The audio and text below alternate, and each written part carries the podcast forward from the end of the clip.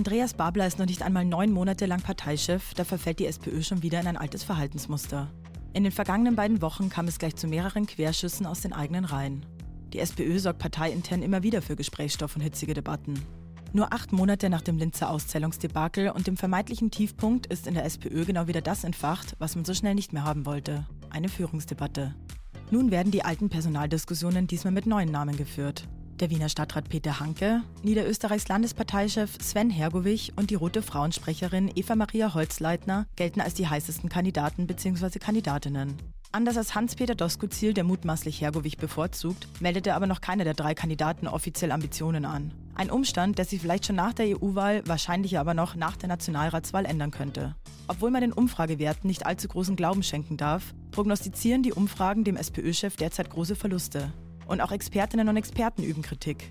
Die Kommunikationsstrategie der SPÖ ist im Vergleich zu Pamela Rendi-Wagner nicht besser geworden, meint etwa Politikwissenschaftlerin Katrin Steiner-Hämmerle.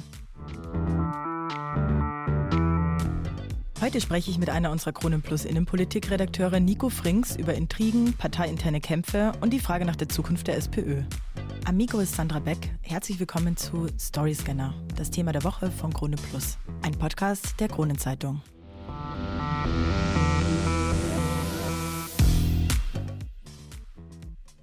Hallo Nico, schön, dass du heute bei uns im Studio bist. Derzeit entflammt ja wieder eine Führungsdebatte in der SPÖ. Gefühlt kehrt keine Ruhe in der Partei ein. Im Interview mit Conny Bischofberger sagt Babler, Aufbruch bedeutet auch immer Reibereien. Er fühle sich von parteiinternen Querschüssen auch ein bisschen gelangweilt, wie er selbst sagt. Was haben denn SPÖ-Politiker wie Burgenlands Landeshauptmann Hans-Peter Doskozil oder Josef Muritsch für ein Problem mit Babler? Muritsch zum Beispiel forderte ja erst kürzlich eine Kurskorrektur des Parteichefs. Ja, ich komme sozusagen jetzt direkt von der Pressekonferenz, wo Andreas Babler und Beppo Muchic gemeinsam aufgetreten sind. Und sie haben natürlich beschwichtigt und haben gesagt, dass das alles äh, gar nicht so war, wie es aufgenommen wurde, etc. etc. Und das Thema ist beendet. Ganz so ist es aber natürlich nicht, wie du richtig sagst. Kehrt eigentlich überhaupt keine Ruhe ein in die SPÖ und das schon seit Jahren. Und das auch ehrlicherweise nicht nur unter Andreas Babler, sondern ja auch schon unter seiner Vorgängerin Pamela Rendi-Wagner. Und ich glaube, das ist, wenn man es jetzt ein bisschen größer fasst, die Stärke der Partei ist vielleicht auch die, die Schwäche. Also dieses basisdemokratische wirklich über alles abstimmen und alle Prozesse und alle dürfen mitreden. Irgendwie ist es schon so, dass manchmal so klare Hierarchien fehlen, meiner Meinung nach. Und ja, es ist sicherlich auch die Bürde noch von dem, was in Linz passiert ist, wie Babler zum Parteichef geworden ist, dass es da einen Rechenfehler gegeben hat und so weiter. Ich glaube, er ist einfach nie richtig angekommen im Amt und er hat, man hat es ja auch in den Umfragen gesehen, er hat auch diesen Effekt des Neuen, ja, diesen jeder, jedem Anfang wohnt ein Zauber inne. Das hat man bei Babler nie gesehen. Man hat auch nie ein Plus in den Umfragen gesehen, sondern er hat immer nur, wenn dann ein, ein zartes Plus gehabt und ein bisschen was gewonnen. Aber so diese, diesen wirklichen Ausbruch nach oben, den man bei anderen Kandidaten am Anfang de facto eigentlich immer hat, den hat man bei Andreas Babler auch äh, nicht gesehen. Und darum gibt es aktuell wieder Diskussionen. Äh, wir haben auch berichtet und mit Meinungspolitikwissenschaftlerin Katrin Steiner-Hemmele gesprochen, die das auch ein bisschen so erklärt hat, dass Babler ja Bürgermeister ist und Bundesrat und nicht Nationalrat und deswegen einfach auch vielleicht deswegen wirklich ein bisschen zu wenig präsent ist. Und in diese Lücken, die der SPÖ-Chef da lässt, ähm, in diese Lücken stoßen halt dann automatisch Leute, die schon präsent sind. Der Kärntner Landeshauptmann, der burgenländische Landeshauptmann oder eben Obergewerkschafter Beppo Muchic, weil die einfach im Rampenlicht stehen, weil die präsent sind. Und dann ist es natürlich ja eine prozentuell arithmetische Wahrscheinlichkeit, dass die zu irgendeinem Thema befragt werden, zu dem der SPÖ-Chef eigentlich gerade keine, keine Meinung geäußert hat. Ja. Und dann wird das immer so ausgelegt und das, ja, da beißt sich die Katze ein bisschen in den Schwanz. Eigentlich schlossen ja alle Parteien eine Koalition mit dem FPÖ-Chef Kickel aus. Doskozil und Niederösterreichs Landesparteimanager Wolfgang Zwander ließen Barbleitz aber sogar wissen, dass sie jetzt doch mit den Freiheitlichen koalieren wollen. Woher kommt eigentlich der Sinneswandel? Das muss man natürlich ein bisschen relativieren. Also koalieren wollen, das kann man so nicht sagen. Sie, haben, sie verweisen halt auf diesen Katalog und auf die Abschaffung der ja, Franitzky-Doktrin, dass es einfach ja, nicht mehr, dass nicht mehr mit der FPÖ koaliert werden soll. Die ist abgeschafft, die Doktrin, die gibt es nicht mehr. Und da muss man einfach sagen, es bleibt abzuwarten. Ja. Man muss sich das nach der Wahl anschauen und es gibt einen klaren Katalog, auf den die eben hinweisen, wie da entschieden werden soll. Ja. Aber es ist jetzt nicht so, dass Rot-Blau ausgemacht ist oder sonst irgendwas. Es ist auch sicher nicht die bevorzugte Variante der beiden Parteien, auch das muss man sagen. Aber es ist eben offen. Ja. Und es soll nicht per se ausgeschlossen sein, mit der FPÖ zu koalieren. Da muss man dann noch einmal unterscheiden. Burgenlands Landeshauptmann lehnt Kickel schon strikt ab. Die Niederösterreicher haben das eben auf Nachfrage von uns nicht so explizit ausgeschlossen. Sie haben einfach gesagt, das muss der Bundesparteivorstand gegebenenfalls dann entscheiden. Und äh, ja, Demente ist es aber eben keines, das stimmt schon.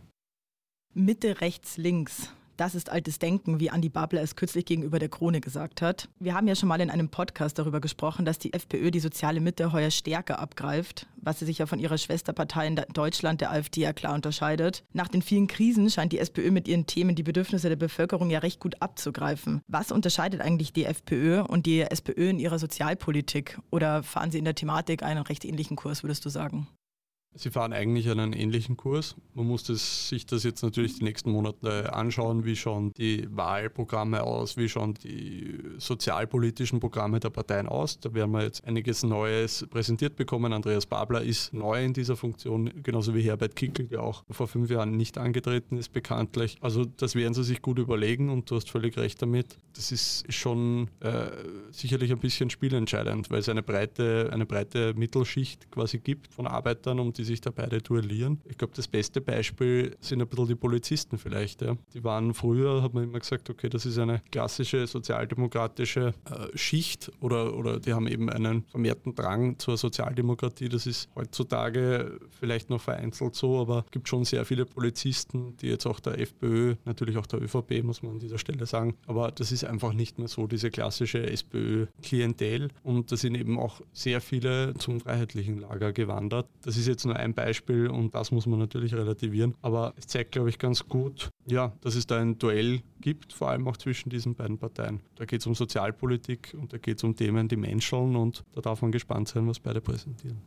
Wie steht es denn eigentlich um die wirtschaftliche Positionierung von der SPÖ? Für viele gilt Babler mit seinen Ansichten ja eher als zu links, doch die großen CEOs den, des Landes würden seine moderne Standortpolitik ja eigentlich als sehr gut empfinden. Wie würdest du das einordnen?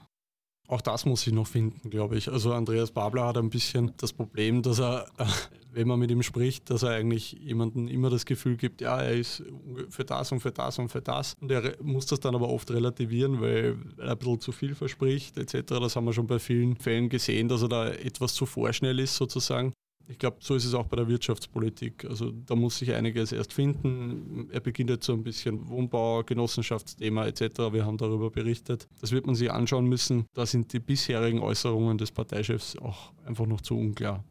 Babler sagte von sich ganz klar, man müsse sich mit ihm an jemanden gewöhnen, der nicht in den Hinterzimmern sitzt und bei irgendwelchen Machtspielchen mitmacht. Eigentlich ja ein recht erfrischendes Vorhaben für einen Politiker, oder? Ein erfrischendes Vorhaben, aber vielleicht auch ein bisschen sein Problem, weil die Hinterzimmer gibt es eben einfach. Ja. Die sind da, das sind über Jahrzehnte gewachsene Strukturen auf bundespolitischer Ebene. Und diese bundespolitische Ebene, auch wenn er als Dreiskirchner Bürgermeister oft zu bundespolitischen Themen wie Asyl befragt wurde und, und dadurch auch Bekanntheit erlangt hat, aber diese bundespolitische Ebene, die kennt er einfach nicht oder einfach vielleicht wahrscheinlich auch noch zu wenig. Ja. Und das ist der Grund, warum wir nach nicht einmal einem Jahr Andreas Babler auch über Andreas Babler reden müssen. Und das ist auch der, der Punkt, den äh, Wissenschaftlerinnen wie Katrin Steiner-Hemmerle mit Präsenz meinen. Ja. Man, hat, man hat schon den Eindruck, Andreas Babler muss sich selbst erst finden und erfinden in der Rolle als SPÖ-Chef. Um jetzt in dem Bild zu bleiben, vielleicht wäre es ganz gut, sich einmal in diese Hinterzimmer zu setzen. Man muss ja dort keinen Stammtisch aufsperren aber sich einmal reinsetzen in diese Hinterzimmer und, und anhören, was die Leute dort zu sagen haben und halt äh, ihnen, ihnen trotzdem die Sicht der Dinge erklären. Ja, ich glaube, sonst hört das nie auf. Er muss präsenter werden und er muss die Reihen hinter sich in der eigenen Partei schließen.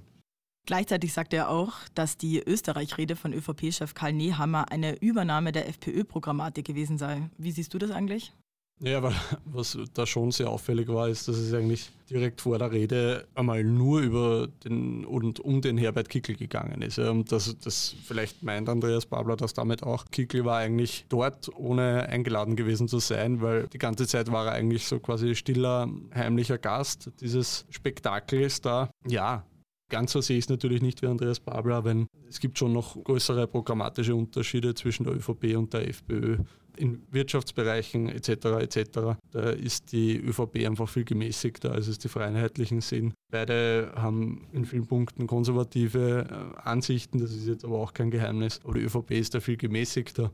Sicherlich, das hat man ja damals unter Sebastian Kurz auch gesehen, gibt es in der Asylpolitik manchmal ein bisschen einen Schritt nach, nach rechts, wenn man, wenn man sich da Wähler aus dem freiheitlichen Lager abholen will. Aber das ist jetzt nichts Überraschendes und das ehrlicherweise, das wird in fünf Jahren auch wieder passieren und in zehn Jahren auch wieder. Ich glaube, das Thema werden wir nicht von heute auf morgen lösen. Das ist einfach ein bisschen ein Trick, da äh, man kennt das auch aus Deutschland, wo die, wo die CSU die Flanke ein bisschen mehr abdeckt als die CDU. Also das, das sind Spielchen und jetzt das Parteiprogramm der ÖVP mit jenem der FPÖ gleichzusetzen, das geht nicht.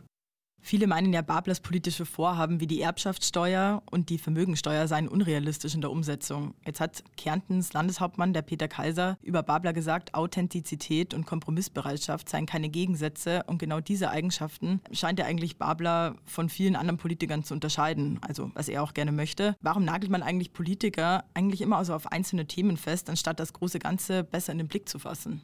das Thema 32-Stunden-Woche bei, bei Babler zum Beispiel anschaut, das ist viel politisches Geplänkel. Ich glaube, er selbst weiß, dass die Vier-Tage-Woche oder die 32-Stunden-Woche in, zumindest in der nächsten Regierung nicht äh, umzusetzen sein werden. Aber natürlich muss er für was stehen. Er, muss, er steht für einen sehr linken Kurs, eben in der Sozial- und Arbeitspolitik. Und natürlich ist das seine Position. Nur Andreas Babler wäre naiv zu glauben, dass er das in der nächsten Periode schon mit irgendwem umsetzen könnte. Es wäre aber auch ungeschickt, es nicht weiter zu fordern, weil im Endeffekt man muss die Ziele so hoch setzen und eigentlich schon damit kalkulieren, dass das und das nicht durchgehen wird, weil man sich ja bei den Koalitionsverhandlungen dann treffen muss. Also das ist ein politisches Spiel und eine Taktiererei. Ich glaube, Vermögens- und Erbschaftssteuern, das wird schon interessant, je nachdem, wie die Konstellation dann ist. Aber du hast schon recht, man darf sich da nicht immer einzelne Punkte äh, rausnehmen bei den Politikern und ihn nur darauf festmachen. Manchmal wollen das die Politiker aber eben auch, um sozusagen ein bisschen die, die, die Fronten abzustecken schon und die Fronten zu klären, damit man dann sagen kann, wenn, wenn es im Hinterzimmer zur Sache geht bei den Koalitionsverhandlungen, schaut her, ich habe das und das so schnell gefordert und in Wahrheit macht man dann eher einen Kompromiss, aber das ist schon ein bisschen Taktiererei, sich da äh, Sachen vorzunehmen, wo man weiß, okay, die wird man so nicht umsetzen können, aber es ist dann eigentlich auch nicht so schlimm, weil man eh nicht damit gerechnet hat. Also das ist Teil des politischen Spiels, würde ich sagen sagen und, und deswegen jetzt, ja, deswegen nicht so überraschend. Was Babler eben wirklich schaffen muss, ist, dass er die Reihen hinter sich schließt und dass ihm nicht permanent irgendein Landeshauptmann sagt, was besser wäre. Eine Trennung zwischen Parteivorsitz und Spitzenkandidat bei der Nationalratswahl im Herbst sei ausgeschlossen, so der Parteichef. Wie sieht es denn um mögliche Alternativkandidaten zu Babler aus? Ja, das ist gar nicht so einfach. Die Statuten wurden geändert, erst im Herbst in der SPÖ. Das heißt, ähm, Andreas Babler hat das, oder am Parteitag wurde das eben so abgeändert, dass eine, der Parteichef alle drei Jahre standardmäßig gewählt wird von den Mitgliedern direkt jetzt. Ja. Und wenn man das früher herbeiführen wollen würde, äh, müsste entweder Andreas Babler selbst zurücktreten, was tendenziell eher unwahrscheinlich ist, weil er hat das Amt ja noch nicht einmal ein Jahr, oder 10 Prozent der SPÖ-Mitglieder sind, glaube ich, zwischen 140 und 160.000. Da gibt es verschiedene Berechnungsmodelle. Aber 10 Prozent der SPÖ-Mitglieder müssten sozusagen einen Antrag einbringen, neuerlich abstimmen zu lassen in einem äh, Quartal. Jetzt haben wir das erste Quartal ist bald äh, vorbei. Im zweiten Quartal findet aber ähm, die Europawahl statt, wo jetzt, glaube ich, das Ergebnis der SPÖ jetzt auch nicht wirklich so berauschend sein wird. Also danach, äh, es ist immer noch sehr unwahrscheinlich, aber danach könnte man theoretisch, wenn man denn wollen würde, so einen Anlassfall äh, suchen und da so einen Antrag vorbringen, dass man vor der Wahl noch da irgendwie die Initiative ergreift. Nur gefallen würde man sich damit keinen tun. Im, Im, September wird, Stand jetzt, wird im September eben am 29. September gewählt. Und da noch einmal das Fass aufzumachen, den Spitzenkandidat zu wechseln oder einzuräumen, dass man irgendwie Spitzenkandidatur und Parteichef koppeln will voneinander und loslösen will voneinander, das wäre ein Schuss ins Knie. Jetzt haben wir bei der SPÖ einiges erlebt, aber ich glaube, das würden nicht einmal die Sozialdemokraten in Österreich machen. Und ja, zur Kandidatenfrage. Lustigerweise ist da viel darüber berichtet worden. Ich glaube, das meiste davon kann man vorerst einmal vergessen, aus eben genannten Gründen. Nach der Wahl wird es vielleicht spannend. Namen, die da fallen, sind Sven Hergovich, der niederösterreichische Landesparteichef. Niederösterreich ist die zweitgrößte Landesgruppe nach Wien. Der ist oft genannt worden, das ist meinen Informationen zufolge aber eher unwahrscheinlich, zumindest vorerst eher unwahrscheinlich. Sven Hergovich ist neu in seiner politischen Rolle zweifellos ein großes politisches Talent, aber dem wird sein Weg so schnell nicht nach Wien führen. Ja, das kann man sagen. Dann gibt es den Wiener Stadtrat Hanke, der da sicherlich zuletzt nicht genannt wurde, aber eigentlich wahrscheinlich ein, ein wahrscheinlicherer Kandidat ist als Hergovich. Und es gibt auch ähm, die SPÖ-Frauenchefin Holzleitner, Eva-Maria Holzleitner. Und äh, auch die hat gute Karten, aber man muss sich das anschauen nach der Nationalratswahl. Je nachdem, wie Babler abschneidet, gibt es vielleicht diese genannte Mitgliederbefragung dann noch einmal, wenn es einen entsprechenden Antrag gibt. Dann sind das sicherlich drei Namen, die genannt werden. Es gibt aber auch Leute, die sagen, es wird sicher ein Gewerkschafter, vielleicht eh der Herr Muchitsch, der ihn gerade kritisiert hat, etc. etc. Ich glaube, da fließt noch viel Wasser die Donau runter, bis wir uns diese Frage wirklich stellen müssen. Vorerst sehe ich das nicht, Namen kursieren aber eben schon. Ja, vielen Dank, Nico, für deine Zeit. Gerne.